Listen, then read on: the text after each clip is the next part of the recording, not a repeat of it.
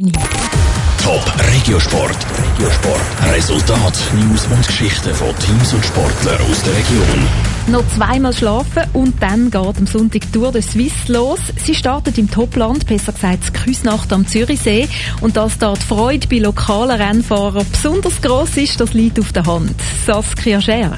Schon zum 85. Mal wird am Sonntag der Startschuss für Tour de Suisse zu hören sein.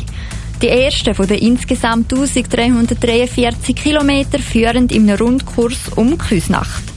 Die Strecke dieses Jahr hat es in sich und zähle wohl zu den härtesten der letzten Jahre, sagt der sportliche Leiter für Tour de Suisse, der David Losli die Topografie in der Schweiz, die ist einfach so, es geht eigentlich nur auf und ab und die Rennfahrer kennen es und äh, dementsprechend kommen sie sicher auch vorbereitet in die Schweiz, aber sie können sich auf schöne Straßen, äh, hoffentlich schönes Wetter, schöne Hotels, viele Zuschauer freuen. Also ich denke, es wird eine tolle Tour de Suisse geben 2022.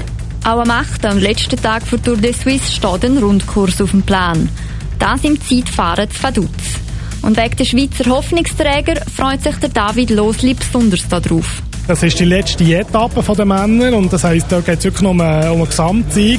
Und dann haben wir natürlich aus Schweizer Sicht grosse Hoffnungen, dass es dort auch noch eine Etappensieg geben könnte. Stefan Küng, Stefan Bisegger und auch der Mauro Schmid, der extrem gut Zeit fährt. Also dort äh, ja, hoffen wir natürlich auf einen schönen Abschluss von der Tour de Suisse. Freude macht die diesjährige Tour de Suisse aber nicht nur am sportlichen Leiter, sondern natürlich auch den Sportler selber.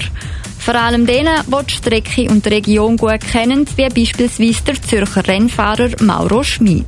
Das ist sicher etwas Spezielles, vor allem mit dem Start in Küsnacht. Auf diesen Straßen rund um Zürich ist sicher etwas Spezielles für uns Fahrer aus dieser Region und darum freue ich mich eigentlich sehr. Knapp eine Woche nach den Männern starten dann auch die Frauen ihre Tour de Suisse. Die führt mit ein paar Extraschlaufen von Vaduz auf Linz.